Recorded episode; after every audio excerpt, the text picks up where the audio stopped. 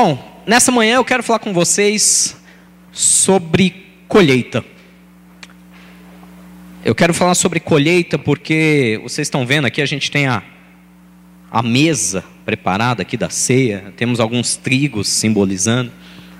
E a palavra de Deus, toda vez que ela vai se referir à colheita, ela sempre compara com coisas nobres. O trigo é uma das coisas mais nobres com a qual a palavra compara uma boa colheita, porque do trigo vem o pão, vem o alimento, vem a base da alimentação de uma família daquela região da Judéia.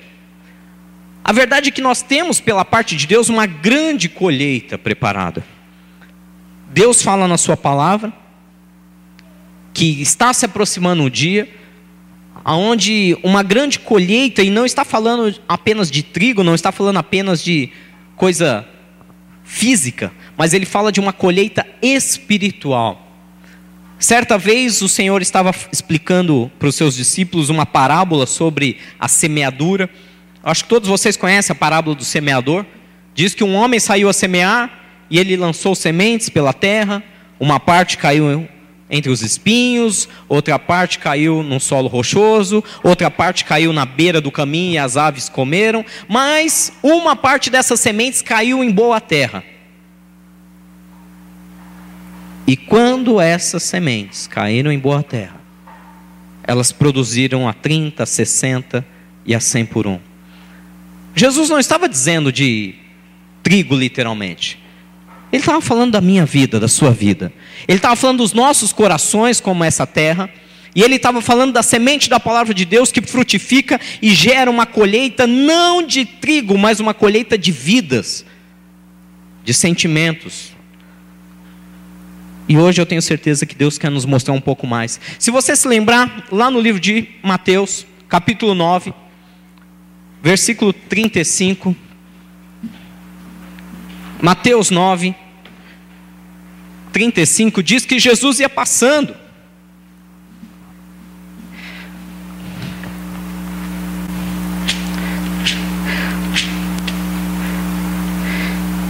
Por todas as cidades e povoados ensinando nas sinagogas, pregando as boas novas do reino e curando todas as enfermidades e doenças. Jesus ia passando em meias cidades, ia fazendo milagres, ia curando enfermos, ia liberando a palavra do reino. Só que no versículo 36 diz que ao ver as multidões, ele teve, como que está escrito aí na sua Bíblia? Grande compaixão delas porque estavam aflitas e desamparadas como ovelhas sem pastor. Então disse aos seus discípulos: A colheita é grande, mas os trabalhadores são poucos. Peçam, pois, ao Senhor da colheita ou ao Senhor da seara que envie trabalhadores para a sua colheita. A verdade é que quando Jesus começa a falar sobre o reino de Deus, sobre as vidas que precisam ser alcançadas com o amor dele, com o amor de Deus por cada um delas, o grande problema não está na colheita. A colheita é um fato. A palavra está sendo semeada para todo lado. A semente está sendo lançada de todo jeito, bom ou ruim, mas está.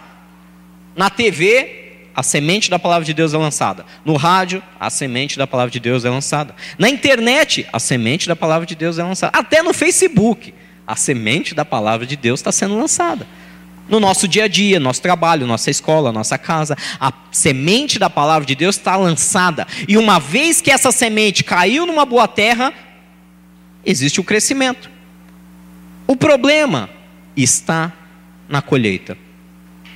Jesus pergunta para nós nessa manhã de maneira clara: qual é a situação? Versículo 37. Os discípulos olharam e não entenderam, e Jesus falou: olha, o grande problema está aqui, ó. A colheita é grande, a seara é grande, mas poucos são os trabalhadores. Poucos temos para fazer essa colheita. Versículo 38, ele fala assim: Peçam, pois, ao Senhor da colheita da seara que envie trabalhadores para essa seara. Vamos para o próximo. O mundo, segundo a palavra de Deus lá em 1 João, capítulo 5, versículo 19, diz que o mundo está no maligno. Em algumas traduções fala: este mundo jaz no maligno. Ele está. Não é que ele vai ficar maligno, não é que ele vai ter ações do maligno, não. O mundo praticamente está atolado em trevas. Essa geração que a gente vive hoje, nunca se teve em toda a história da humanidade uma geração tão corrupta. Geração, não estou falando só de político, não, uma geração. A corrupção, parece que ela entrou no DNA do ser humano e fez uma ligação eterna. Nunca se teve uma geração tão abominável, com loucuras, com sexo ilícito, com tipo, todo tipo de droga. Nós vivemos aquela geração que o pessoal está falando do politicamente correto. O politicamente correto onde você não pode criticar nada, onde você não pode falar a verdade. Você sequer pode pregar a verdade de Deus que alguém diz: os meus direitos são tais, você não pode dizer o que você pensa. Ou seja, todo mundo tem direito, menos você. É a geração que nós estamos vivendo. A geração do mimimi, como alguns falam. Tudo é mimimi, tudo reclama, tudo resmunga. Ah, os meus prazeres primeiro, os meus desejos primeiro. O que o meu pai e minha mãe pensam, é eles que se explodam. Eu tenho que pensar em mim. Ô oh, geração perversa, diz a palavra de Deus, que não respeitam mais pais e mães. Ah, o que minha esposa pensa, isso é problema dela, eu vou pensar em mim. E se ela não gostar, ela que arrume outro. Geração perversa que está no maligno. Em Efésios capítulo 6, versículo 12, nós sabemos bem que a nossa luta não é contra a carne nem sangue. A nossa luta são contra os principados, as potestades, as hostes espirituais da maldade que estão nas regiões celestiais. Ou seja, o problema dessa geração não são as pessoas em si, são a influência maligna sobre a vida dessas pessoas. Quando você olha para aquele teu colega de trabalho que você julga ser insuportável, o problema não é ele. O problema é o espírito que está atuando na vida dele. Quando você olha para aquela pessoa, sei lá, na sua escola, no seu vizinho, que você fala, eu não, não consigo, não é a pessoa. A índole má, o gênio ruim, lógico, todo humano pode cultivar isso. Mas vem de uma influência maligna e a Bíblia é clara. Gente, vamos parar de tapar o sol com a peneira. A palavra de Deus está nos ensinando que a coisa vai ficar pior a cada dia aí fora. Às vezes nós entramos na igreja achando que o mundo vai se tornar um mar de rosas. Não vai. O mundo jaz no maligno. O mundo está no maligno. O príncipe das trevas, como diz a palavra de Deus, ele reina neste mundo. E diz que a nossa luta não é contra ser humano, não é contra nossos irmãos, contra aqueles que o Senhor fez e criou segundo a sua vontade, mas a nossa luta são contra os espíritos malignos que atuam em suas vidas, que tentam arrastar essas vidas para o inferno e, se possível, ainda vai usar a vida deles para arrastar a sua também. Se possível, vai tentar usar a vida de quem é fraco espiritualmente para te perturbar, para te irritar, para você perder a paz, perder a bênção. É assim que o mundo espiritual funciona. Só que alguns olham e falam: puxa, Triste isso, né, pastor? O mundo está tão ruim, tanta fome, tanta desgraça. Ai, é tão. O problema é tão grande que eu não posso fazer nada. Aí é que nós nos enganamos. Quanto maior as trevas, presta bem atenção nisso que eu estou dizendo. Quanto maior as trevas, quanto pior ficar a situação aí fora, quanto mais aumentar a corrupção, quanto mais aumentar desemprego, quanto pior for a crise econômica, quanto mais doença nova aparecer, vírus, zicas e sei lá o que mais. Quanto mais desgraça na terra, quanto maior as trevas, uma pequena chama consegue maior claridade. Quanto mais escuro tiver, uma única pequenina chama pode fazer um estrago muito grande nessas trevas. E é isso que nós temos que entender hoje. Que quanto pior estiver lá fora, se você, se eu, fomos uma chama, por menor que seja, por ah, mas eu não, não faço diferença. Você se engana. Quanto mais justo você for, quanto mais honesto você for, quanto mais sério, quanto mais apaixonado pela sua família você for, quanto mais dedicado ao seu trabalho você for, quanto mais você for uma pequena chama nessa sociedade falida, mais você vai fazer a diferença. O mundo vai de mal a pior. Não espere o mundo ficar bom. Não espere. Eu encontrei muitos, muitos brasileiros agora nessa viagem em Atlanta. 90% deles falaram que deixaram o Brasil e se mudaram para os Estados Unidos porque queriam uma vida melhor. Estavam cansados de violência, cansados de corrupção, cansados de uma sociedade injusta. E aí chega uma hora que eu sou um pouco ácido, né? Eu virei para eles e falei: "E aí? Resolveu o problema?" A resposta é não. Todos foram unânimes e falaram: "Não, mudaram os tipos de problema. Hoje são maiores os problemas. Agora tem a barreira de você ser um imigrante, mesmo que legalmente, você é um imigrante, você não é, você não tem os mesmos direitos que um cidadão americano. Você tem o preconceito, a, sociedade americana, por mais que ainda receba muito bem todo e qualquer estrangeiro, recebe bem até a segunda página. Quando você começa a disputar emprego com um deles, automaticamente você é um inimigo. Então, isso pesa. A sociedade te rejeita, a sociedade te, te explora. Então, deixa-se o problema da violência, mas começa o problema do, da rejeição.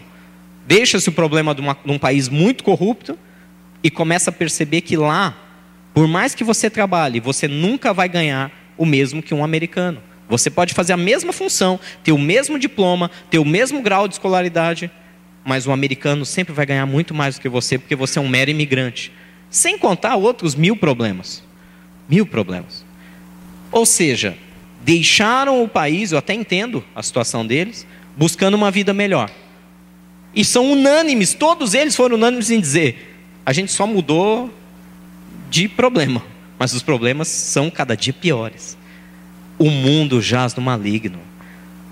Você pode se mudar para a Islândia, para a Finlândia, para a Suécia, que são considerados países com IDH no top do mundo, sem miséria, sem violência, sem analfabetismo. Você pode ir para aquele lugar. Aí você fala, puxa, mas ali é um país tão perfeito. É, você só tem que acostumar a viver com menos 40 graus. É outro problema. Você só tem que aprender sueco. Moleza, né? Norueguês, moleza. Deve ser muito fácil falar norueguês. Tudo tem um preço. Nada, esse mundo não tem facilidades. Esse mundo não tem facilidades. O mundo jaz no maligno. E Deus está querendo nos dizer que se nós aqui no meio do maior problema que você vive, às vezes no meio da sua casa, onde você pode estar em conflito dentro da sua família, ter problemas familiares, briga, briga marido e esposa, hum, briga com os filhos, mesmo no meio do maior tempestade, se você se propor a ser a pequena chama, você vai fazer a diferença. Você vai fazer a diferença. Olha que a palavra de Deus fala sobre alguns problemas. E eu trouxe alguns dados para vocês. Vocês acham que que o mundo tem problema? Eu vou falar só de Brasil, tá? Não vou nem muito para o mundo. Vamos falar de divórcio. Eu não sei se vocês sabem, pode passar, pastora. Mas tem alguns dados interessantes. Eu fiz questão de levantar alguns dados junto ao site do, do Ministério da Cidadania e Justiça e também do IBGE. Depois vocês podem pegar aí os, as referências, as fontes e buscar esses dados. Em 10 anos, a taxa de divórcio no Brasil cresceu mais de 160% nos últimos 10 anos. A maioria dos casais, 56,5% daqueles que se casam, se divorciam antes de 15 anos de casamento. 56,5%. Ah, pastor, mas isso é só no ímpio. O crente. Ah, não. Não. O IBGE comprovou em todo e qualquer credo. 56,5, mais da metade. Quase seis casamentos em cada dez terminam em divórcio no Brasil. Ah, e nos, em 10 anos? Em 10 anos é só 41%. Em menos de 10 anos, 41% terminam, e se você estender até 15 anos, chega a 56%. O pior problema que eles estão dizendo é o alto crescimento nos casamentos com menos de 4 anos, aonde a taxa de divórcio pulou de 8,5% para 19%. Ou seja, casamentos recentes, com menos de quatro anos, já está em quase 20% de divórcio. É uma taxa alta ou não é? O que, que vocês acham com relação ao mundo? Vocês acham que o Brasil está dentro do padrão? O que, que vocês acham? Vamos fazer um, vamos abrir a, a questão. Por exemplo, se comparado aos Estados Unidos, vocês acham que está melhor, pior, está parecido? O que, que vocês acham? Está pior. O Brasil, ele só está um pouquinho. Uh, tem países piores, claro. Uh, mas o Brasil está indo numa crescente muito perigosa. O divórcio no Brasil ele tem crescido tanto, tanto, que relatórios da própria ONU têm dito que estão tentando entender que fenômeno é esse. Por que, que os casamentos se dissolvem tão facilmente aqui no nosso país? Além do divórcio, a gente tem problemas aqui, já que estamos falando do mundo no maligno. Vamos falar de uma outra realidade que está nos atormentando? O problema das drogas. Ah, não, pastor, eu não tenho problema com isso. Você talvez não. Mas um vizinho, um amigo, um filho de alguém, com certeza tem. Com certeza tem. Sejam elas drogas ilícitas, né? maconha, cocaína, uh, heroína, o que for, o crack, até mesmo a própria bebida, o próprio álcool. Só para vocês terem ideia, não sei se ficou muito pequena a letra aqui, ou dá para vocês lerem. Também fontes da ONU afirmam que 230 milhões de pessoas no mundo, 5% da população mundial, usaram algum tipo de droga ilícita no ano de 2010, quando foi feita essa pesquisa. 5% de todo mundo foi usuário de drogas no ano 2010. Desse total, 27 milhões de pessoas tiveram um problema sério, dos quais levando à dependência ou até alguma doença psíquica em relação ao uso de drogas. O consumo de cocaína no Brasil, só para você ter ideia, nos últimos seis anos, ele dobrou nos últimos seis anos, não, de 2005 a 2011, ele dobrou em seis anos e atingiu 1,75% da população. Hoje eles não têm esse, essa, essa pesquisa atualizada, mas acredita-se, o IBGE acredita, que hoje já está em cerca de 2,2% da população. Quantos milhões de, habitantes a gente tem hoje? Alguém tem ideia? Eu estou 200 e 204 milhões, mais ou menos. Ou seja, vamos falar de 2%? 4 milhões, é isso? 4 milhões. 4 milhões, vamos traduzir isso aqui, ó. 4 milhões de brasileiros são usuários de cocaína. É um bom número, né? 4 milhões. Você tem ideia de quanta gente é isso?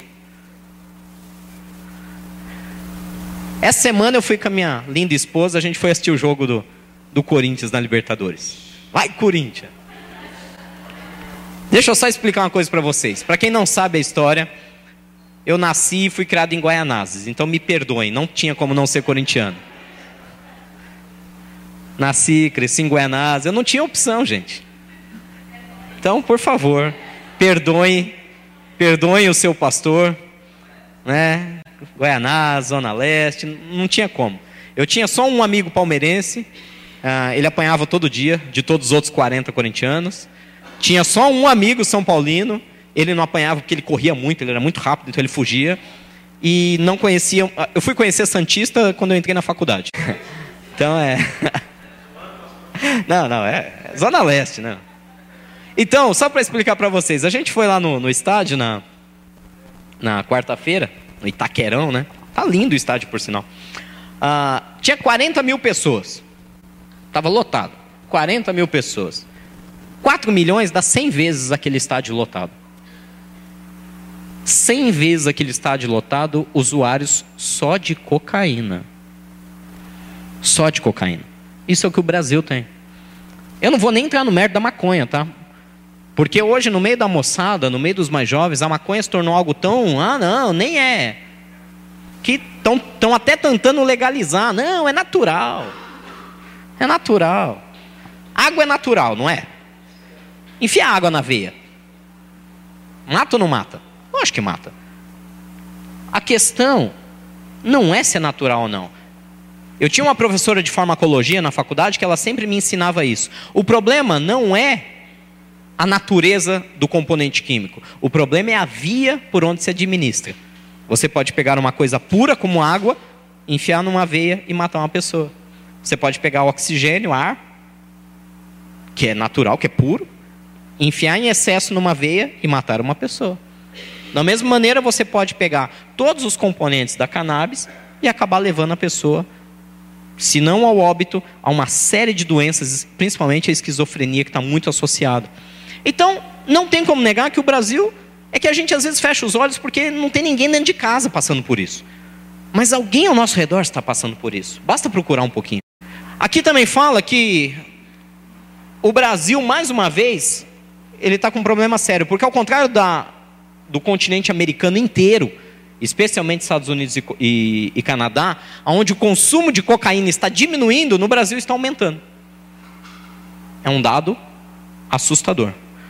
Próximo. Um pouquinho mais de, de dados aqui. Pode passar, por favor. Está girando a ampulheta? Travou o computador. São dados também em relação às drogas no país. Vamos ter paciência com a, com a ampulheta. Nada? É, então tá bom, vamos continuar falando. Resumo: o mundo jaz no maligno. Taxa de divórcio no Brasil já está em quase 60%. Consumo de drogas, só de cocaína, cocaína apenas, atinge mais de 4 milhões de brasileiros. Consumo de maconha estima-se que pode chegar a atingir 20 milhões de brasileiros. Estima-se. Ninguém tem o dado concreto porque ninguém assume. Quando vão fazer as pesquisas, você é usuário de maconha? Não, imagina. As pessoas negam. Um trabalho feito pela Unifesp, pela Universidade Federal do Estado de São Paulo, eles fizeram um levantamento sobre outro problema muito sério. O problema da miséria, da pobreza.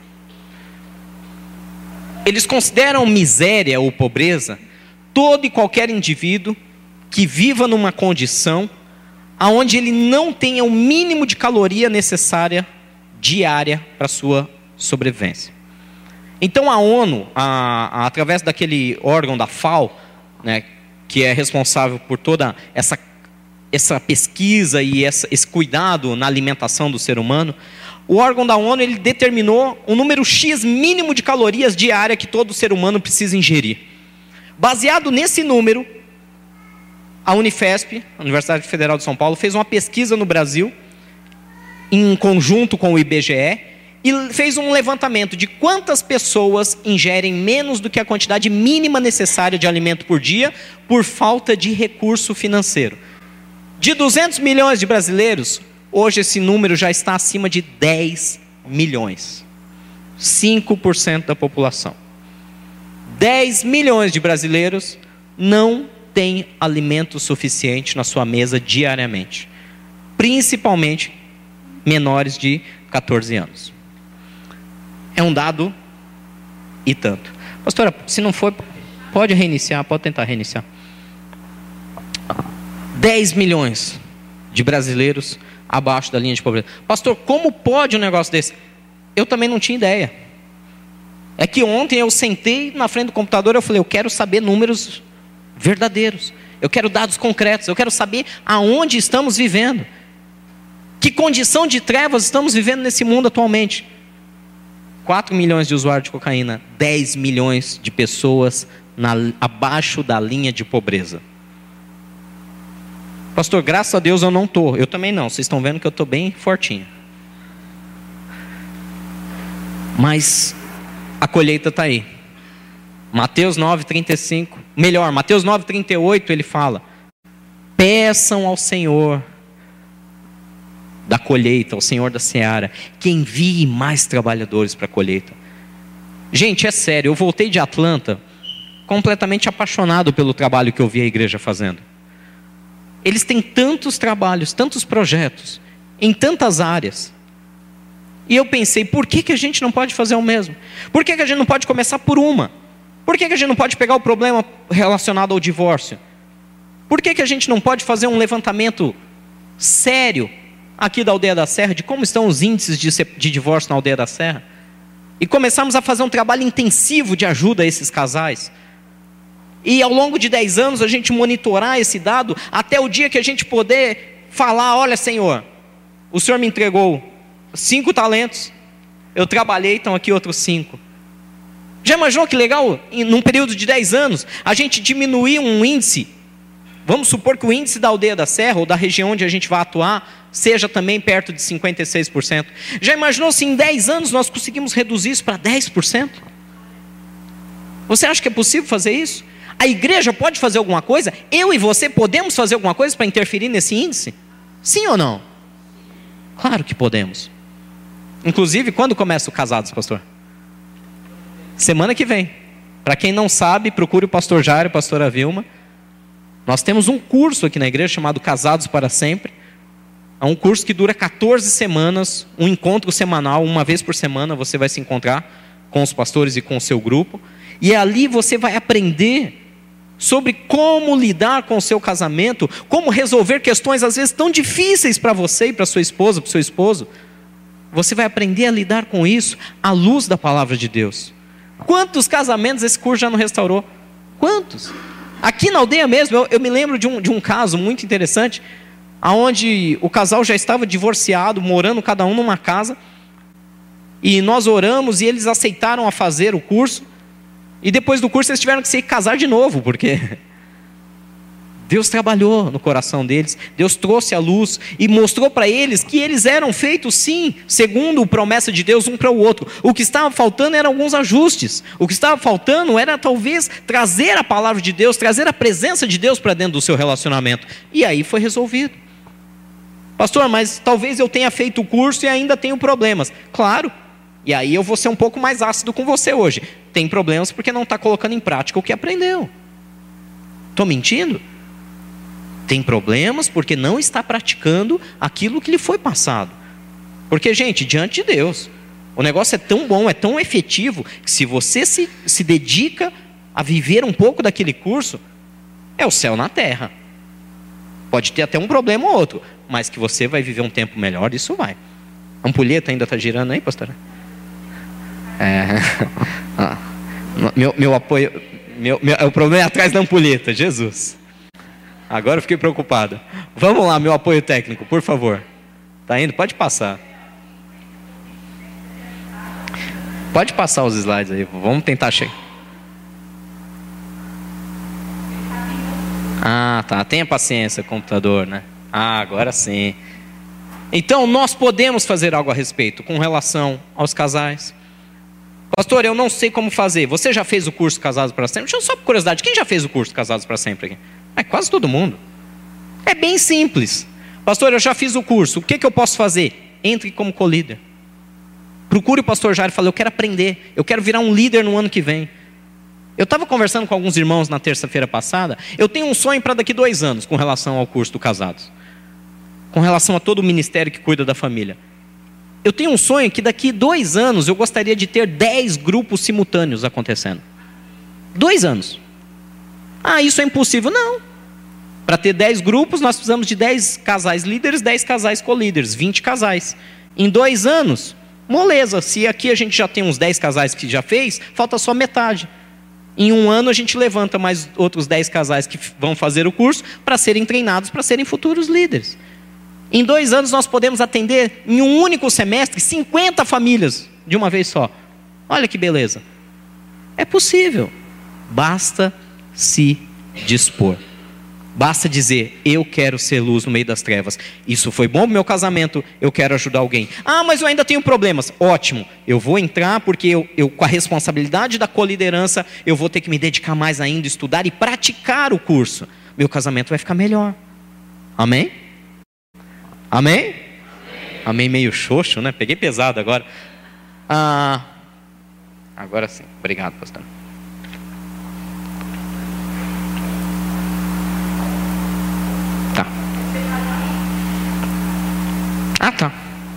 Obrigado. Eu estou tentando entender o recado que ela me deu e não estou conseguindo entender até agora.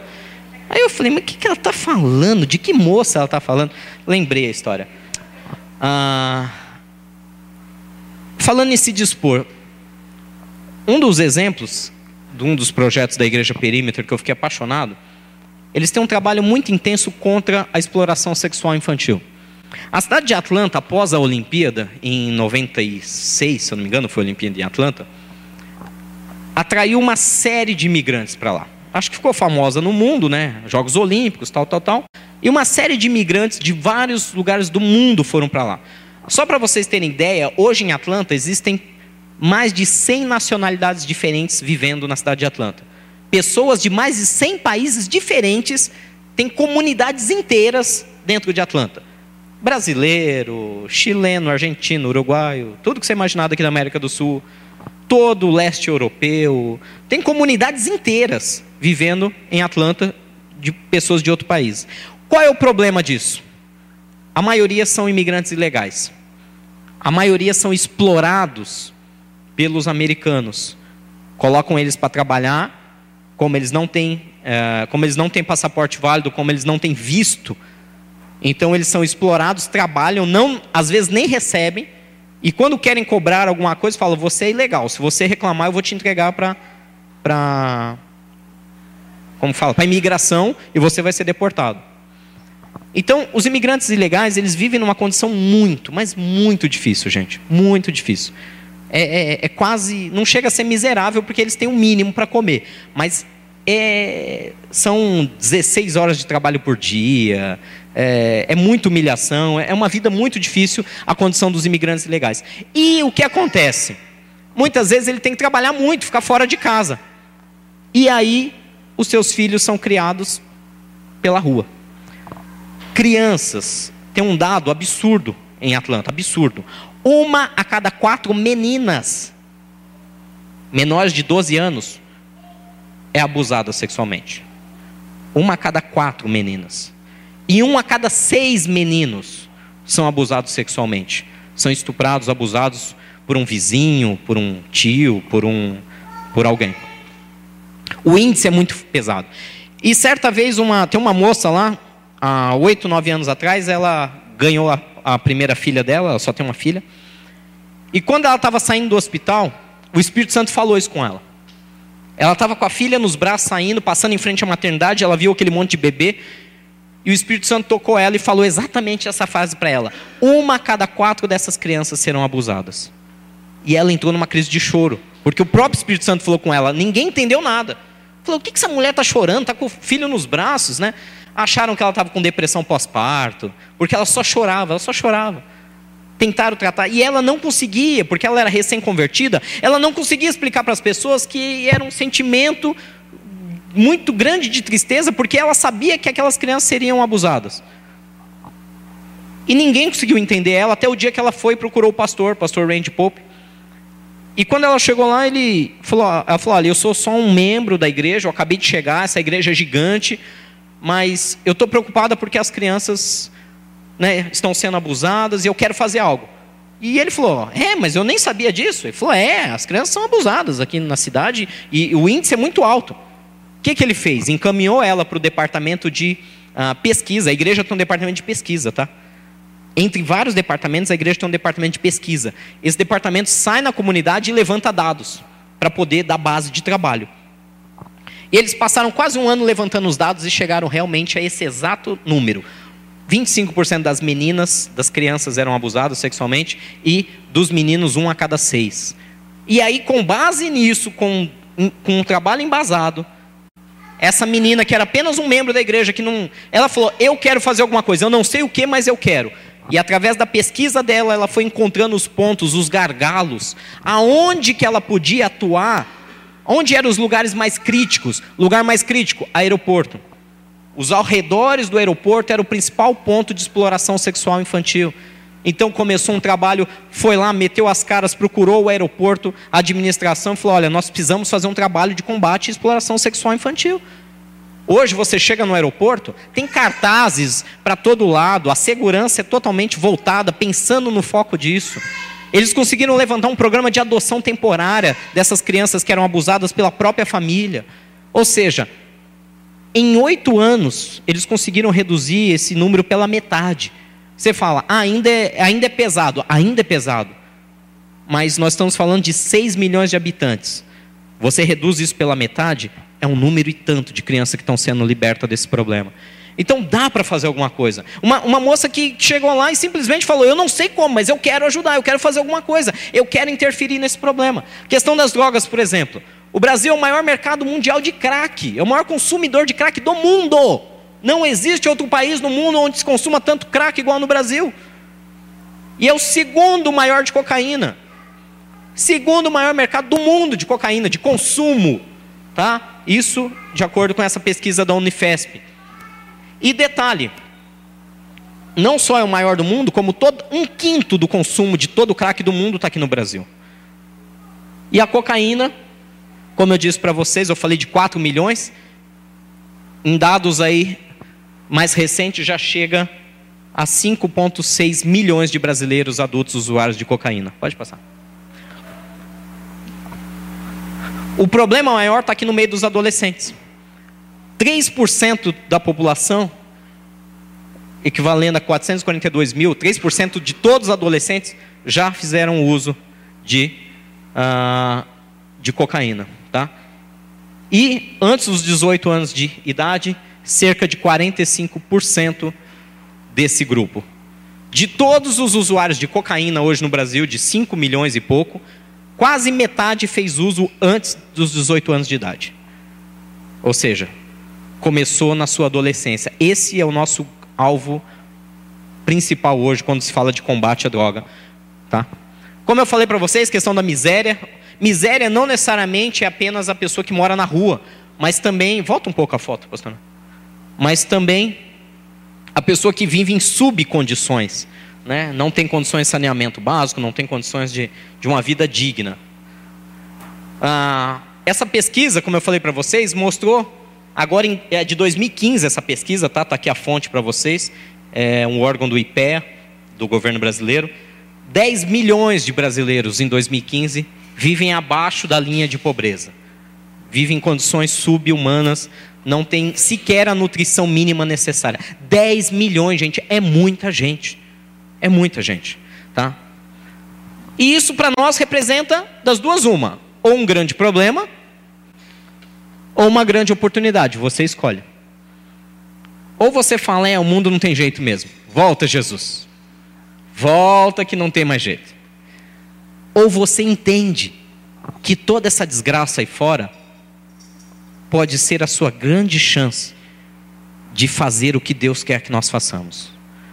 Ou nós simplesmente dizemos, Maranata, vem Senhor Jesus e acabe com o problema do mundo. Ou nós falamos, Estou aqui, Jesus, conta comigo. Eu quero fazer algo. Eu quero me dispor. A colheita está aí. O que eu posso fazer? O que eu posso fazer de mais efetivo? Não só de teoria, não só de conhecimento bíblico. O que eu posso fazer? Como eu posso dar a minha mão de maneira real e verdadeira? Como eu posso tirar alguém das drogas? Como eu posso salvar um casamento de alguém? Como eu posso ajudar alguém que está abaixo da linha de pobreza? ajudar de maneira efetiva, não só ficar dando dinheiro sem, sem saber o que vai acontecer depois. Essa é a nossa grande oportunidade. E eu queria terminar por aqui. Romanos capítulo 8, 18, 21. Fala que existe uma ardente expectativa da criação humana. E a expectativa do ser humano é que eu e você se manifestem que nós venhamos a nos manifestar de tal maneira que eles possam ser libertos. Romanos capítulo 8, versículo 18.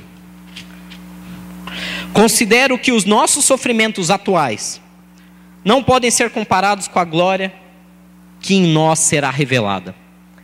Porque a natureza criada aguarda com grande expectativa que os filhos de Deus sejam revelados, pois ela foi submetida à inutilidade, não pela sua própria escolha, mas por causa da vontade daquele que a sujeitou, na esperança de que a própria natureza criada será libertada da escravidão, da decadência em que se encontra, recebendo a gloriosa liberdade dos filhos de Deus.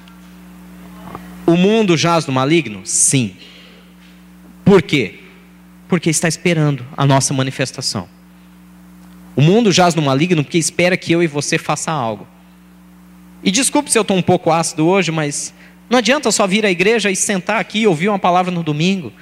E ai que legal, eu amo a igreja. É muito bom isso. Mas o mundo está lá precisando que a gente faça algo mais efetivo. Pastor, o que eu posso fazer? Não sei, nós vamos descobrir juntos. Eu também não conheço a caminhada. Eu sei que eu não posso mais me confortar, ainda mais depois dessa semana do que eu vi e ouvi, dos projetos e trabalhos que eu vi a igreja atuando e, e transformando aquela cidade. Eu não posso simplesmente me calar e dizer, não, é muito bom. Gente, é muito bom a gente se reunir aqui para adorar a Deus, isso é maravilhoso. Mas que domingo seja o dia da gente fazer isso mesmo, adorar a Deus por toda a graça que Ele tem nos dado, mas que a gente tenha motivos de se alegrar em Deus. Que a gente possa dizer, Senhor, obrigado, porque essa semana nós ajudamos um casal. Obrigado, porque essa semana nós libertamos mais um das drogas. Senhor, muito obrigado, porque essa semana nós tiramos uma família da linha da pobreza e conseguimos colocação profissional para ela. Nós podemos fazer algo. Nós podemos. Nós queremos? Essa é a grande pergunta. Então, essa é a oportunidade. Versículo 19: A natureza criada, ou a criação humana, aguarda com grande expectativa a manifestação ou que sejam revelados os filhos de Deus. Aonde estão os filhos de Deus? Aonde estão os filhos de Deus que não estão se revelando? Aonde estão os filhos de Deus que estão se omitindo? Sim, se omitindo, porque se nós, como filhos de Deus, não nos omitíssemos, nós não teríamos um dos países mais corruptos do mundo, nós não teríamos o maior consumo de crack do mundo, nós não teríamos o segundo maior consumo de cocaína do mundo, nós não teríamos uma das maiores populações miseráveis de todo o mundo. Sabe por que eu estou falando isso? Porque um a cada quatro brasileiros é cristão. Um a cada quatro brasileiros é, é eu vou mudar o termo, é evangélico. 25% da população brasileira é evangélica, é cristã, se diz cristã nascido de novo. Se um a cada quatro é realmente um filho de Deus, por que não está se revelando? Por que não está se manifestando? Está na hora da gente mudar isso. Vamos começar por a gente, não vamos esperar dos outros. Não estou aqui eu, Rogério, cobrando nada de nenhum de vocês, entendam isso. Eu estou aqui pelo Espírito Santo de Deus falando que está na hora da colheita chegar. A colheita de Deus está pronta. Os campos estão prontos. Só está faltando trabalhadores. Só está faltando pessoas para essa colheita. Não sou eu, Rogério, cobrando nada de ninguém individualmente. Eu estou falando pela palavra de Deus o que Deus espera que nós façamos. Se um a cada quatro brasileiros nascidos de novo em Cristo Jesus realmente se manifestar, realmente fizer a sua parte, esse país nunca mais vai ser o mesmo. Para terminar, nós temos uma grande oportunidade, que está lá justamente. Quero ler com vocês um livro de João, capítulo 4. Quando o Senhor Jesus estava conversando com a mulher samaritana, ele disse assim para ela no versículo 35. João 4, 35. Vocês não dizem, daqui a quatro meses haverá colheita? Eu lhes digo: abram os olhos e vejam os campos, eles já estão maduros para a colheita. Aquele que colhe já recebe o seu salário e colhe fruto para a vida eterna, de forma que se alegram juntos, tanto o que semeia quanto o que colhe. Assim é o verdadeiro ditado: um semeia e o outro colhe. Eu os enviei para colherem o que vocês não cultivaram. Outros realizaram um trabalho árduo e vocês vieram a usufruir do trabalho deles. Algumas pessoas não entendem essa passagem e falam: como que Deus está nos dando a parte mais fácil? Como que Deus está nos dando a usufruir do trabalho de alguém? Queridos, vocês ou eu não tenho ideia na pele do que foi o Evangelho há 100, 200 anos atrás. Nós não temos ideia do que é sentir na pele o que vivem os cristãos no meio do mundo árabe radical hoje. Nessa semana, um dos pastores que estava ministrando lá em Atlanta era um pastor do Egito. E ele estava contando um pouquinho do que eles viveram. Como a igreja dele foi saqueada, atearam fogo. Quanta destruição. Ele estava dizendo como é difícil hoje você nascer árabe por etnia, por raça, e você ser cristão por opção, você não ser um muçulmano diante de alguns radicais islâmicos. Nós, graças a Deus, não plantamos isso. Outros semearam sangue nessa terra. Outros morreram para que o evangelho chegasse a nós. Outros já fizeram o trabalho árduo, que o evangelho fosse semeado. Hoje o evangelho está na TV, está no rádio, está na internet, está aqui na igreja, está em todo lugar. Hoje nós temos acesso porque já foi semeado. Agora nosso papel é fazer a colheita. Deus está nos convidando, dizendo que os campos já estão prontos. Os campos já estão prontos. E aí ele só pergunta, como ele perguntou para o profeta Isaías: quem é que vai fazer a grande colheita? Então ouvi a voz do Senhor, Isaías 6, versículo 8, conclamando: A quem enviarei? Quem irá por nós? E eu respondi: O profeta Isaías disse: Eis-me aqui, envia-me. Que nessa manhã você medite nesses números, nesses dados. Se vocês quiserem, eu posso mandar essa apresentação para vocês. São dados reais, dados do nosso governo, IBGE, IPEA. São dados da nossa realidade. E dados da palavra de Deus que estão pedindo de nós uma postura nessa manhã.